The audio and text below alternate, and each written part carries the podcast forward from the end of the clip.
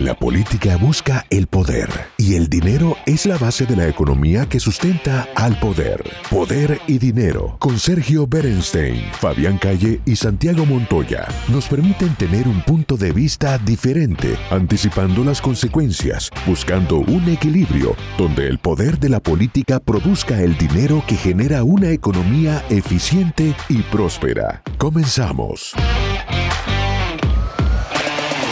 Andrés, vamos al gigante, vamos al Brasil, con, como decías vos, con el posible regreso de, Lula, un Lula quizás enojado, ¿no? más allá que haga grandes esfuerzos para parecer bonachón como en sus dos primeros mandatos, pero seguramente enojado, probablemente enojado con Estados Unidos, ¿no? por esta idea tan difundida dentro del PT de que esto fue toda una gran operación de Estados Unidos, el lawfare, para acabar con el submarino nuclear brasilero, con el avance de las grandes empresas brasileras en África, en América Latina, Odebrecht, etcétera, etcétera.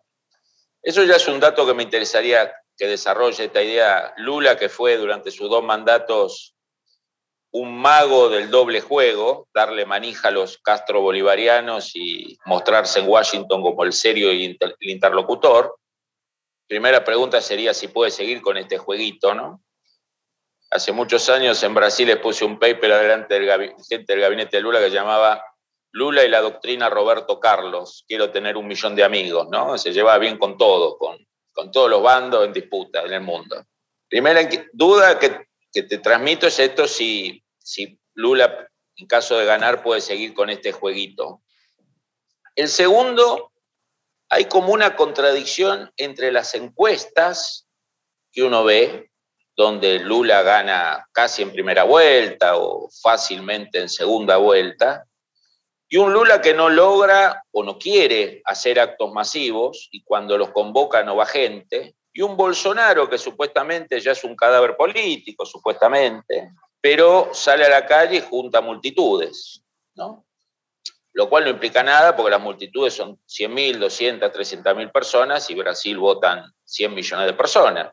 Pero es sugestivo que una persona que es un supuesto cadáver político para los analistas políticos mantenga bloques relativamente eh, que le sacan las leyes que a él le interesa en el Congreso y que tiene movilidad de, apoyo popular en las calles. ¿Cómo ves el proceso electoral, Andrés? Empiezo por la segunda, las elecciones, y después paso a la siguiente, cómo gobernaría Lula si ganara. Y empiezo por la primera porque no está claro que gane, vos lo dijiste bien. En las encuestas tenemos diferentes resultados, casi todas lo ponen arriba, algunas cerca de ganar en primera vuelta, pero Lula nunca ganó en primera vuelta y Dilma tampoco. Fernando Enrique Cardoso ganó sus dos veces en la primera Lula y Dilma tuvieron que ir las cuatro veces al balotaje. Y ellos ya están empezando a prepararse para el baldazo de agua fría, de no ganar en la primera y que eso no signifique la desmovilización de las bases para la segunda vuelta. De todas maneras, lo que observamos, y vos lo planteas bien, es que hoy hay mucha más intensidad del lado del bolsonarismo que del lado del lulismo. El antipetismo sigue siendo una fuerza intensa, muy, muy sólida en Brasil. Y por eso te propongo tres escenarios para tratar de entender quién puede ganar las elecciones. El primero es que se vote por la pandemia. Por la pandemia significa qué reacción tuvo el presidente cuando llegó la pandemia respecto a la cuarentena, respecto a los procedimientos no farmacéuticos, a la consecución de la vacuna y a la política de vacunación. Y acá lo que vemos es que Bolsonaro tuvo una estrategia similar a la de, a la de Trump y a Trump le fue mal. Los brasileños consideran que Bolsonaro no manejó bien la pandemia, pero la pandemia ya pasó. Si se vota por la pandemia, Bolsonaro pierde. ¿Se va a votar por la pandemia? Probablemente no. Segundo tema, economía. Bolsonaro prometió crecimiento, liberalización, es muy poco lo que entregó. Los brasileños se reían del PIBinio, PIB, Producto Interno Bruto, el PIBinio de Dilma, 1%. 1% anual, apenas un poquito más que el crecimiento demográfico, no alcanza para enriquecer a Brasil, al contrario, es estancamiento. Bolsonaro no consiguió mejor que eso.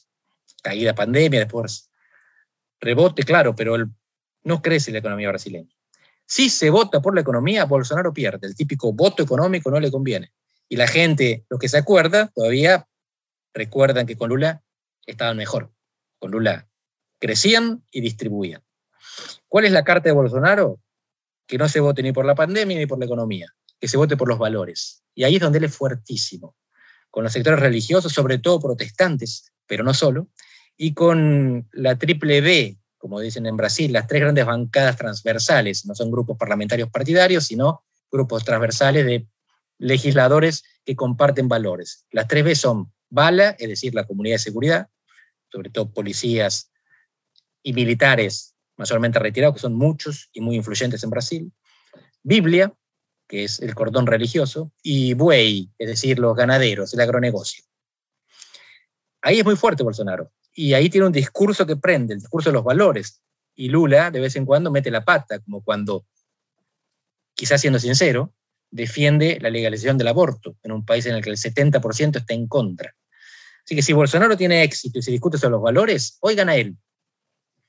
Parece difícil que consiga esto, porque la economía está tecleando y porque la gente está sufriendo. Pero si él consigue, como dicen en Argentina, meter platita en el bolsillo este octubre y discutir sobre valores, distribuir dinero del Estado y discutir sobre valores, tiene una chance. La elección no está terminada. Ahora, si las encuestas tienen razón y Lula efectivamente gana en octubre y asume el primero de enero, este día complicado y ridículo que tienen los brasileños para asumir un presidente, entonces, ¿cómo va a gobernar? Y esta cuestión es importantísima también, porque recién hablábamos de que los oficialismos pierden.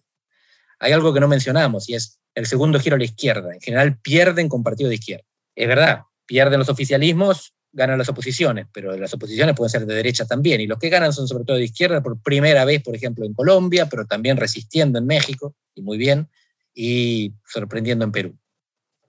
Pero la característica más importante no es que pierdan los oficialismos y que ganan la izquierda, es que esos que ganan son débiles, no tienen poder hegemónico, no tienen el control de la calle, no ganan por muchos votos y no tienen mayoría en el Congreso.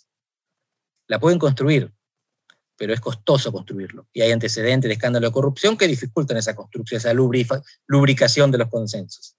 Así que Lula, si quiere tener un millón de amigos, le va a salir varios millones de unidades monetarias. No la tiene fácil, no es imposible, pero va a ser mucho más complicado que sus dos mandatos anteriores. El análisis sobre el poder y dinero concluye por hoy. Seguimos con los cálculos y proyecciones para ofrecerles nuevas herramientas que les ayuden a tomar mejores decisiones. Hasta el próximo programa.